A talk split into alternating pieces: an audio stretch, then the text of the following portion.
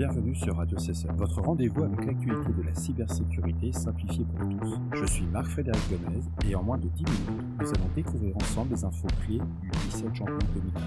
C'est parti Commençons par le cybercrime. Un conseil municipal espagnol a été la cible d'une attaque de ransomware avec une demande de rançon de 10 millions d'euros. Ce type d'attaque chiffre les données de la victime, rendant l'accès impossible sans la clé de déchiffrement que les attaquants détiennent. Le conseil espagnol refuse de payer la rançon et soulève des questions sur la préparation aux incidents et la récupération des données sur ce type d'attaque. Passons à la cyberguerre et au malware. Le verre P2P infect, développé en Rust pour sa sécurité et son efficacité, représente une menace croissante. Ce verre utilise des méthodes de propagation diverses, exploitant des vulnérabilités dans des systèmes comme SSH et Redis, sa capacité à communiquer en P2P sur serveur de commande et de contrôle centralisé le rend particulièrement insaisissable et dangereux.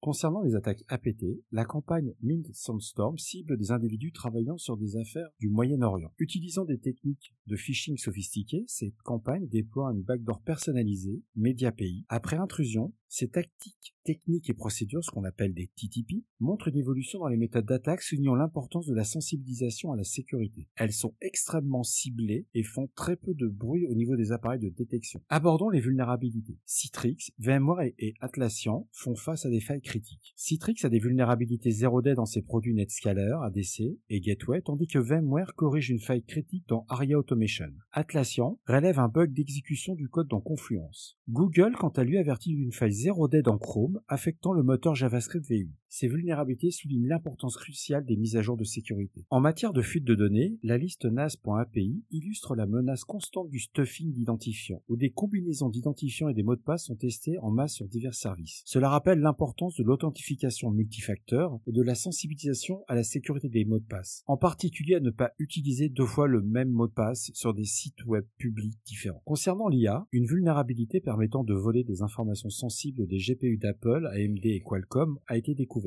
Cette attaque, nommée Leftover Locals, nécessite un accès préalable au système d'exploitation de la cible. Elle met en évidence les défis de sécurisation des environnements multi-utilisateurs et la nécessité de cloisonner efficacement les données. Du côté de la réglementation, le texte européen du CRA vise à renforcer la cybersécurité des produits numériques en Europe avec des pénalités sévères pour non-conformité. Cela marque une étape positive et importante dans la législation européenne en matière de cybersécurité. Enfin, dans le domaine de l'IoT, l'Iran intensifie ses cyberattaques avec des tactiques de plus plus sophistiquées. Par ailleurs, les chercheurs de Sentinel-One signalent une augmentation des vols d'informations ciblant les environnements macOS avec des variantes comme Atomic Stealer et Metastealer démontrant l'évolution rapide des menaces dans l'écosystème Apple. Cela conclut notre revue de presse du 17 janvier 2024 en cybersécurité. Restez informés, vigilants face à ces évolutions et menaces. Retrouvez tous nos liens de référence sur le site web radiocessor.org. Je suis Marc-Frédéric Gomez et je vous remercie d'avoir écouté cet épisode. Au revoir.